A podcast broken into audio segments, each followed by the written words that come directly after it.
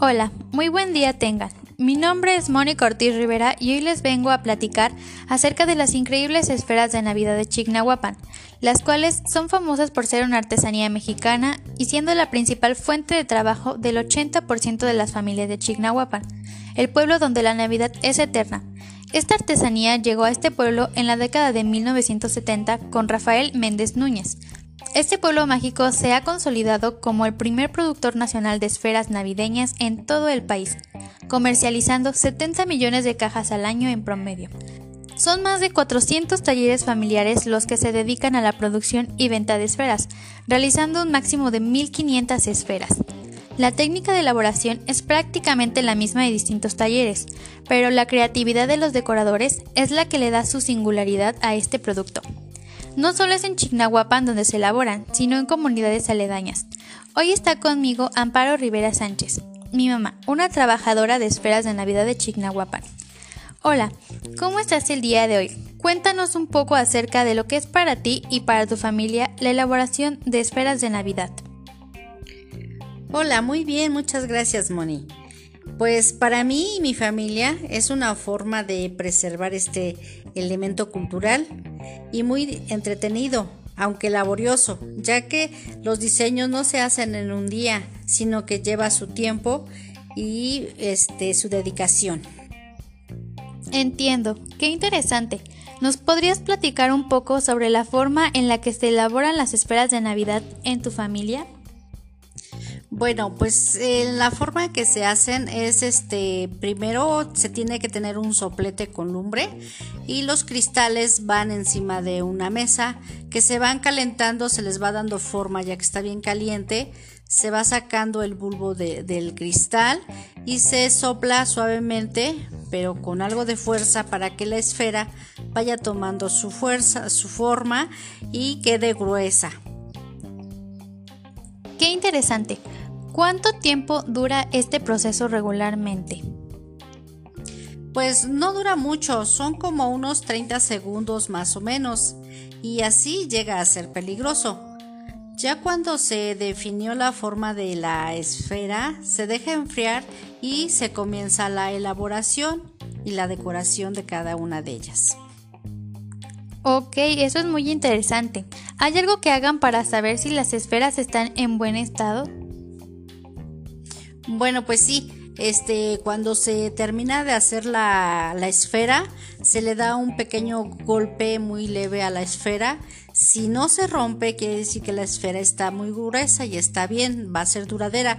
Pero si se rompe, pues no, no sirve la esfera. Ok, comprendo. ¿Y cuántas esferas realizan más o menos al día cada persona? Bueno, pues en, nuestro taller se hacía este hasta 150 esferas al día, si eran del número 8 o 10, si era más grande la esfera, como del 12, 18, eran de unas 15, 20 esferas al día. Y me imagino que las del 8 y 10 son del tamaño normal, ¿no? ¿Y ustedes también las decoraban? Sí, también se decoran y este se van encapuchonando y todo se les recorta la patita de la esfera. Se hacía todo eso. Y he escuchado que para comenzar con la decoración de las esferas primero se pintan de un plateado, ¿es verdad? Después de pintarlas de plateado, ¿qué se sigue? Sí, así es. Mira, pues se, se meten en este en un plateado y se van metiendo en una caja con acerrín, se dejan en el calor para que se sequen bien. Ya que están secas, pues ya se les va dando, se van decorando ya de los otros tonos que se vaya a hacer, rojo, dorado o los colores que, que se tengan. También las que se las que son este con diamantina, igual también hay una, un polvito de diamantina que cuando la esfera se, se decora, se, le echa la diamantina para que se pegue y se seque junto con toda la esfera y quede resistente, no se le caiga el polvo, en la diamantina.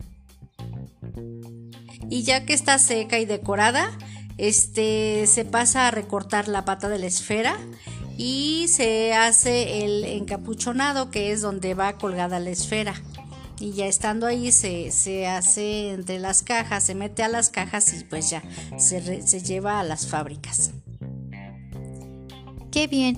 ¿Y por qué considera importante el conservar el arte de las esferas? ¿Por qué es importante dentro de la familia? Pues la tradición de trabajar en talleres de elaboración de esferas de Navidad en mi familia es muy importante y significativo, ya que desde mis abuelos han trabajado en este elemento y lo consideran una forma de mantenernos unidos. Así que para mí es importante transmitir el conocimiento de cómo se hacen a las futuras generaciones de mi familia y considero que con este podcast puedan conocer más de su elaboración, ya que ahora por la pandemia no se puede viajar a Chignahuapa para aprender. Claro, es muy importante que la familia conozca sobre las tradiciones familiares y que se interesen de ellas. Pues muchas gracias por tu tiempo y por responder mis preguntas.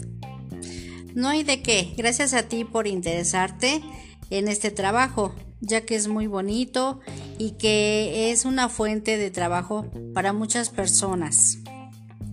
Sí, y que es parte muy representativa de Chignahuapan. Pues muchas gracias. Hasta luego. Gracias a ti, Moni.